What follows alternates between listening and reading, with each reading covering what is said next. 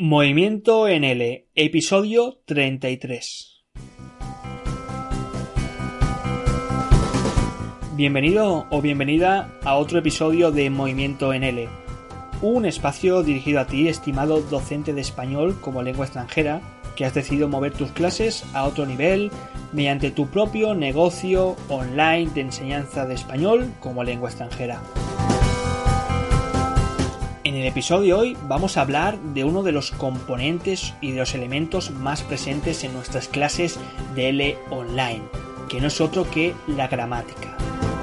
La gramática para algunos causa miedo, terror y para otros es como una adicción que tiene que estar presente en cada clase. Concibamos como la concibamos, tenemos que intentar hacer que el estudiante se sienta partícipe en un aprendizaje activo cuando decidamos presentar gramática en nuestras clases de español online. Si no sabes cómo realizar presentaciones de gramática inductiva, presentaciones en las que el estudiante por sí solo pueda extraer las reglas gramaticales de la estructura que estás presentando, escucha atentamente este podcast porque te voy a dar 5 pasos que vas a poder aplicar en cualquiera de las presentaciones de gramática que estés llevando a tus clases. Mi objetivo no es otro que facilites el aprendizaje de un estudiante que se quiere sentir protagonista en cada una de las actividades que lleves a tus clases de español online. No sé si os pasa también a vosotros, estimados docentes de online, pero siempre que tengo que hablar de gramática en clase o en quizá también fuera de clase con ciertos alumnos, pues se produce un gran silencio. Y me he dado cuenta de que la gramática, pues bueno, existen diferentes concepciones según el tipo de alumno, según el tipo de formación del sistema educativo en el que ha estudiado, o según pues una serie de creencias o actitudes que se han ido generando pues a lo largo de su vida académica. Y es que la gramática puede ser o algo muy aburrido o también algo que es muy, muy necesario. Como profesores de español online tenemos que establecer un grado de importancia en relación con la gramática. Tenemos que ver si es algo importante y hasta qué punto la gramática resulta algo esencial en nuestras clases de español online. A lo largo de mi vida yo me he encontrado dos tipos de estudiantes. Por una parte tenemos lo que yo llamo los gramayonkis. Los gramayonkis son una serie de alumnos que adoran, veneran, necesitan la gramática como si fuese comida o como si fuese incluso droga. Son un tipo de estudiantes que necesitan ver en cada clase algo de gramática necesariamente y además ver ese aspecto gramatical desde una perspectiva pues más formal, más tradicional, con unas reglas sólidas, férreas, de cómo se puede explicar esa estructura gramática que nosotros como profesores hemos decidido presentar en nuestra clase. Y por otra parte, desde el otro polo opuesto, tenemos a los fobiáticos gramáticos, que son justamente lo contrario, son una serie de estudiantes pues que no quieren ver la gramática ni en pintura no quieren verla, la odian, han tenido muy mala experiencia eh, cuando eran estudiantes, necesariamente no en clases de lenguas extranjeras, con la gramática. Y por esta razón, pues eh, cuando llega esa parte gramatical de nuestras planificaciones, pues oye, obviamente eh, no quieren verla, quieren ir rápido. Pero, curiosamente, tanto los gramayonkis como los fobiáticos gramáticos creen que la gramática es importante pero creen que es importante con dos variables diferentes. Por una parte, por la cantidad de gramática que aparece en nuestras presentaciones y por otra parte la forma en la que nosotros tenemos de presentarla, ya sea de forma pues más formal, más comunicativa o de una forma pues digamos más focalizada en el profesor que explica, que larga el contenido gramatical o en un estudiante que participa activamente en este descubrimiento, en esta presentación de la gramática.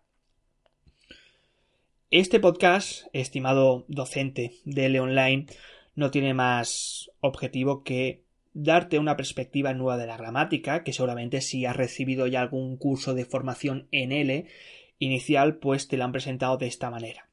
Y también te digo que tengo un artículo en mi blog donde te explico paso a paso esta concepción de la gramática que no es otra que la gramática inductiva. La gramática inductiva tiene una serie de preceptos, una serie de ideas. Por una parte, lo que te está diciendo la gramática inductiva es que en tus clases, online o presenciales, tú tienes que planificar la gramática. La gramática no es algo que, pues bueno, se pueda explicar de forma teórica, sí que se puede hacerlo así, pero los conceptos de, esta, de este enfoque te dicen justamente lo contrario. Y en lugar de, pues digamos, largar contenido o de concebir la gramática como algo teórico basado en unas reglas que pueden ser incluso fórmulas matemáticas en muchas ocasiones, lo que te está diciendo es que tienes que planificar la gramática y tienes que convertirla en una actividad de presentación en la que el alumno pueda tocarla, pueda comunicarse con la gramática y no como algo pues que eh, se esconde o que se extiende meramente en el plano formal de las lenguas. La, la gramática inductiva, en definitiva, lo que te está diciendo es que enseñes gramática sin contarla, sin explicarla enseñes gramática de tal forma que el estudiante pueda participar activamente en este descubrimiento de estas reglas gramaticales, de estas estructuras, por sí mismo. Esto no quiere decir que el profesor se esconda o se vaya fuera de clase o nos olvidemos del problema, sino que el profesor lo que tiene que hacer es plantear una actividad planificada en la que se vaya guiando poco a poco al estudiante en este descubrimiento y esta es quizá una de las razones por la cual muchos profesores son reticentes a la hora de introducir la gramática inductiva en sus clases. No solamente por una serie de actitudes o de creencias, que también, con la cual también venimos nosotros, los docentes, a clase, sino porque, wow, necesitas pues planificar, necesitas hacer un trabajo extra, un trabajo que te te va a llevar mucho más tiempo que simplemente pues coger el libro de gramática, no empezar a escribir en la pizarra virtual o empezar a comunicarse al estudiante, el estudiante toma toma apuntes o lo que sea, o simplemente pues a partir de un Google Docs darle las reglas gramaticales en el documento. No, en este caso la gramática inductiva pues bueno, te obliga a comerte un poquito la cabeza, a darle un poco al coco y empezar a plantear y crear actividades pues que vayan guiando poco a poco al estudiante. Bueno, ¿y cómo podemos enseñar gramática sin contarla, sin explicarla? En primer lugar, déjame avisarte. Déjame avisarte que tengo un curso de planificación para clases de L online en la que te explico cómo presentar no solamente gramática, sino también vocabulario de forma inductiva, además de otras muchísimas cosas que también intervienen en una buena planificación de una clase de español online. Y además también tienes un artículo que te lo voy a dejar aquí en las notas del podcast en el que te enseño paso a paso, son, son cinco pasos que te los voy a contar ahora de forma bastante rápida, sobre un ejemplo de una presentación de ser estar para nivel A1, ¿eh? ser para descripción y estar en este caso únicamente con un valor de localización. Lo tienes en un artículo del blog donde vas a poder descargarte el documento explicadito y donde además pues te lo, te lo tengo todo bien resumidito con sus apartados y con sus puntos para que tú paso a paso, estimado docente de Leonline, pues también puedas ir aplicando esta gramática inductiva a tus propias clases online. Vayamos con estos pasos para convertir una actividad en una presentación de gramática inductiva. En primer lugar, antes de que empecemos con los pasos, déjame avisarte de una cosita. Déjame explicarte por dónde no deberías empezar. No deberías empezar nunca por la explicación gramatical de cómo funcionan dichas estructuras o reglas. Sé que hay muchos manuales, sé que hay muchos eh, materiales online donde cuando tienen que pasar en la planificación en esta unidad didáctica tienen que pasar a la explicación gramatical, zas, de repente te ponen una página con toda la sistematización, con toda la gramática explicada de esta estructura. Hay en cambio otros manuales y hay en cambio otro tipo de eh, materiales online, de, unidades didácticas, que se toman pues el esfuerzo de presentar todo esto al final del documento o al final del manual o de la gramática, con el objetivo de que el estudiante sí que sea capaz de ir extrayendo inductivamente todas estas reglas en lugar de verlas en un papel. Por lo tanto, mi primera recomendación es esta, es evita eh, dar Google Docs o evita enviar PDFs o evita, eh, evita cualquier tipo de papel o fotocopia en la cuales ya se muestren de por sí estas reglas gramaticales. Eso sí, por supuesto que después de haber pues realizado esta presentación inductiva puedes darle o puedes ofrecerles los papeles y toda la sistematización y todas las reglas gramaticales, pero siempre, siempre, siempre después de la presentación, después de que el estudiante haya extraído por sí mismo y haya realizado su propio proceso inductivo de la gramática. Y vamos a empezar a plantear esto como un juego, como un descubrimiento en el que vamos a guiar a nuestros estudiantes. El primer paso es crear una mini actividad en la cual se esté insertada de forma contextualizada esta estructura gramatical. Me refiero a que pienses, pues no sé, quizá en un warmer, pienses quizá en un cuestionario divertido, pienses quizá, eh, no sé, en un texto adecuado al nivel del estudiante, donde se plantee una tarea con unas instrucciones que no estén focalizadas todavía en descubrir esa estructura gramatical. Por ejemplo, puedes pedir, pues si estamos en caso de un texto, puedes pedir que lean el texto a ver si tienen eh, cosas en común, no sé, con los hábitos o con la rutina de los españoles que hacemos cada día, ¿no? Y dentro de ese texto incluir la estructura que a nosotros nos interesa. Pero todavía no vamos a focalizarnos en ella, vamos a dejarla en un segundo plano.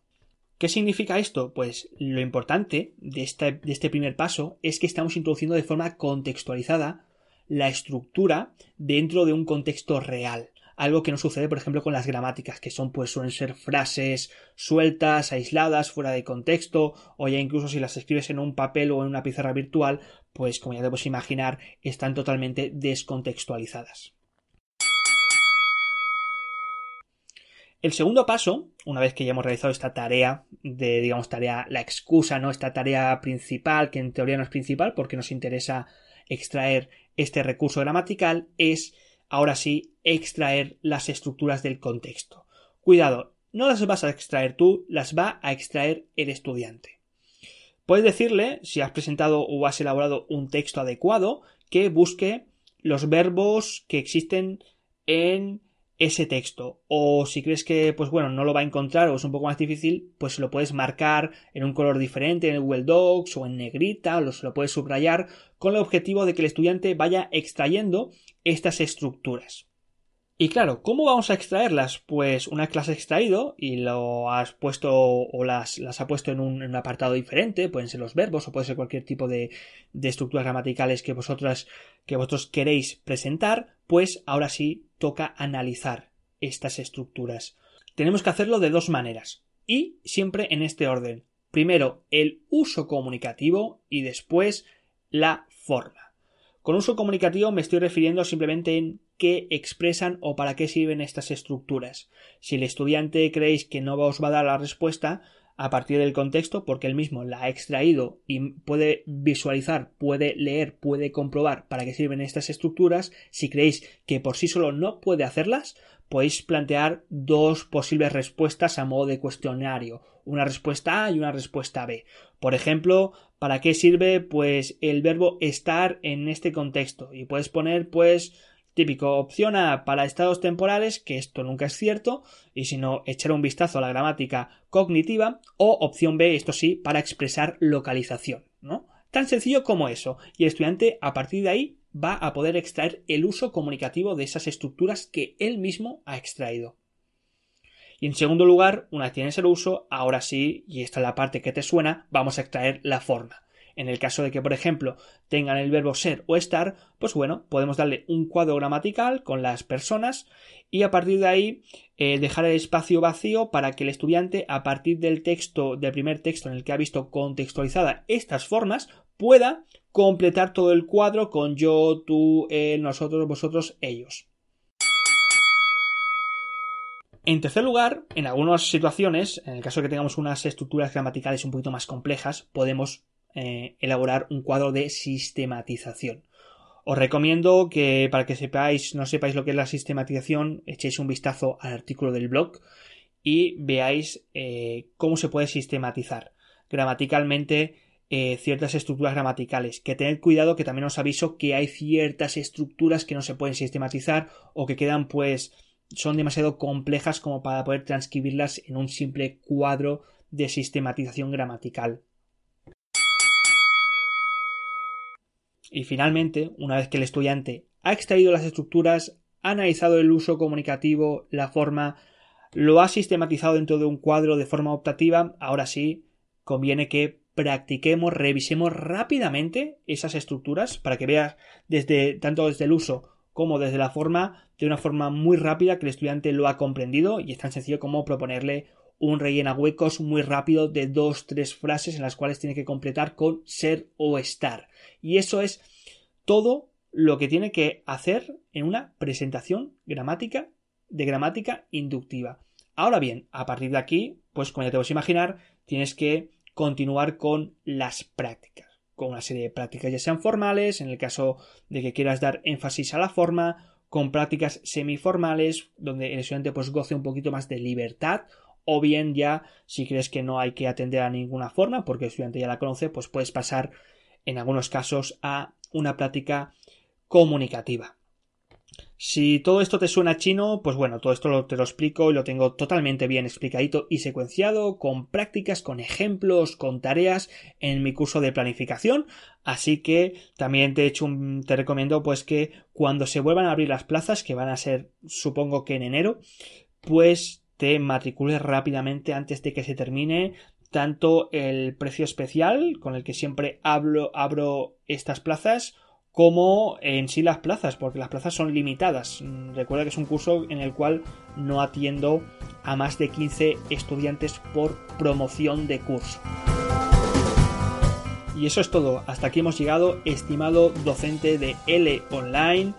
Y en este podcast has descubierto una nueva forma de promover el aprendizaje activo a partir de presentaciones inductivas de gramática.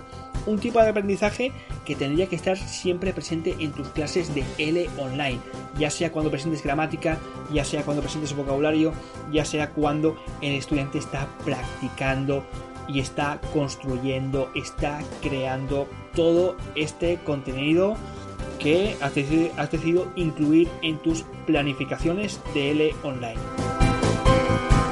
Nos vemos la próxima semana con otro podcast en Movimiento en L. Que tengas un fantástico fin de semana, estimado docente de L online.